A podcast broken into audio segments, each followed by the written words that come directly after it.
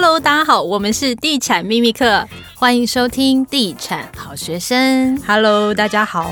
那这一集呢，很开心呢，又邀请到百亿房产教练来带大家怎么认识合约书。嗯，就是跟大家说一下那个黑暗的建商有一些黑暗的秘辛不能跟大家说的，现在就让他一次跟大家说分明。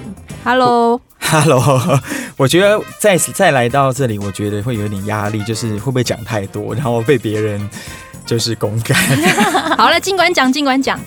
对，没关系，就是知无不言啊。那我们再问一下，合约还有什么要注意的地方？合约要注意的地方的话，就是呃，关于一些社区的规约、分管协议。这一些其实也是要特别注意的地方哦，因为呢，在社区规约里面呢，他们通常会有加入一些，比如说呃委员的分配啊，或者是建商啊他的一个角色啊等等的。那如果很多建商会提到所谓的代管期。那代管期呢，实际上来讲，就是建商他会帮你管理这整个社区，那变成是你在住进来之后，你是生活在建商的规范里面。那我就会发现有一些建商很有趣哦，他说他帮你代管，但管理费是你自己交。我曾经听过，哎，就是因为是建商的代管期，所以他们钱其实乱花，住户也不会知道。如果建商买单，当然没问题啊。其实就是如果是建商代管，嗯、那理论上那一段时间的管理费应该就是他要缴嘛，对对不对？不然就是一个我请客你买单的意思啊。对啊，对啊，对。所以这个的话也是很常见的一个问题。那另外就是在合约里面也会有提到所谓的点交，就是屋况的确认验屋，不管是室内或公社的部分。室内跟公社，室内那当然是你自己会去验，这个是没有问题的。好，那但是呢，就是公社的部分，有一些合约会写，呃，强制说公社要在多久之内点交。对，那这个部分逼你点交，逼你点交，对，逼你点交。而且呢，如果就是你不点交的话，他就不会把你的预付的管理费付。就是交给你，交给社区，所以有这样的陷阱也是存在的。嗯，真的是每一个都是陷阱哎。对，非常非常的多。那还有的话就是，呃，有一个磋商条款是蛮常见的啊，但这个部分的话，我就要说，这里可能我要帮。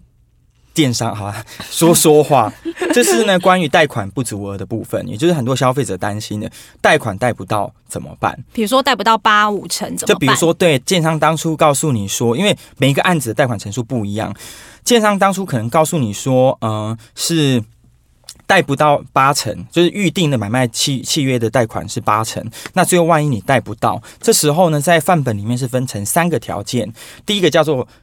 可归责于建商，就建商的错啦。第二个叫做消费者的错，就是你自己在信不良、负债比过高、收入太低等等，卡刷了一大堆。那第三种叫不可归责于双方，那也就是不是双方的错。对，什么情况下会发生不可归责于双方？坦白说，这个问题我也不知道。对不起，因为真的我不知道什么叫不可归责于双方。对啊，这不都双方的？我目前可以，就是我，我目前可以想象的唯一的就是可能，比如说打仗啊，天灾人天灾人祸啊，对啊，是啊，就诸如此类，是不可归责于双方。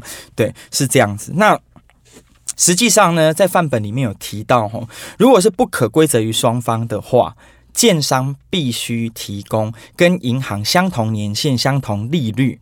的贷款条件来弥补这个贷款差额，但实物上所有的建商都会改掉这一条，因为你没有听过建商借你二十年的，对啊，更不用说有些银行是借三十年的。那这一条基本上来讲，所有的人都会改，但是要特别注意它怎么改。嗯，因为呢，有一些情况是，呃，如呃可归责于建商的部分，这一部分通常他们在改的时候会把它拿掉。好，直接拿掉就对。对，那这这个东西就是你要特别注意的，就要签名了，对不对？对对对对对，那这地方就你要特别注意的喽。那他就会把它写说哦，任何原因之就是贷款不足额，哦，都应该以现金补足，哦，不然就是违约论。通常他就会这样写。这也太困难了吧？这明很明显就是对购物客比较不利的啊。对对对，是，所以我不会写这样的合约。对，但我看过非常多这样的合约。嗯，对，那这一条就很可怕，因为表示你贷款不足额就是违约。我以前就遇过好几个客人，就是他们买，也不能讲哈，这样一个有有银行的，有银行也有媒体的。建设公司。对，当时他们那时候是零八年的时候预售，那就是贷款程度是九成。嗯、那当然，当年因为零零八年金融风暴，所以后来交物的时候就当然没有九成这件事情。于是乎呢，建设公司又发函通知，你现在要补一层，多一层的费用，对，就因为只能贷八成，那你补不出来，补不出来没收。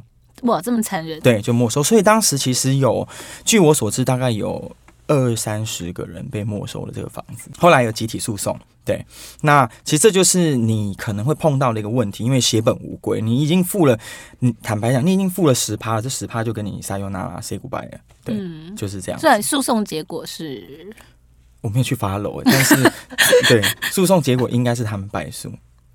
嗯，因就我讲的是消费者败诉，因为当时的范本可能还没还没有观念还没有先进到这个程度。那就合约来说，建商是能够站得住脚的。对，那这个是我遇过最可怕的合约的状态。另外的话呢，就是呃刚刚讲的公社点交这一块，也是有很多妹妹嘎嘎在里面。对，那就是讲管理费先不给你啊，或者是怎么样怎么样啊，诸如此类的。那还有就是二工的问题。嗯，这个其实蛮多消费者会遇到，因为其实老实说，还蛮多建案会做二工。我坦白说啦，我是蛮不认同，就是某某位房产专家说的，有二工就不要签，因为这件事情是实物上你很难找到没有二工的案子。嗯，几乎百分之九十九的案子都有二工，那剩下的一趴什么呢？通常是国宅或公宅，对，因为它是政府盖的，所以它不能二工。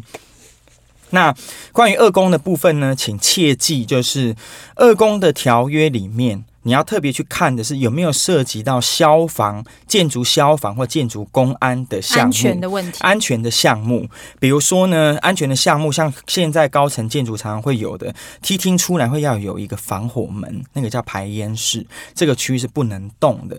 那或者是防灾中心可能会有部分被变更，但它必须仍然要有，就是那些防灾需要的这些设备要在里面。好，那关于消防跟公安的部分是不可以被变更，因为接下来的话，每几年都会有所谓的建物安检跟消防检查，所以这些部分如果被变更了的话，你以后就会过不去。那有很多建商他们并没有考虑这一块。那我们谢谢那个百亿房产教练今天跟大家分享这么多，有机会再把它挖来，就是讲多讲一些秘辛。我怕讲太多 会不会有一个问题？好，那我们谢谢大家，谢谢嗯，拜拜，拜拜。拜拜。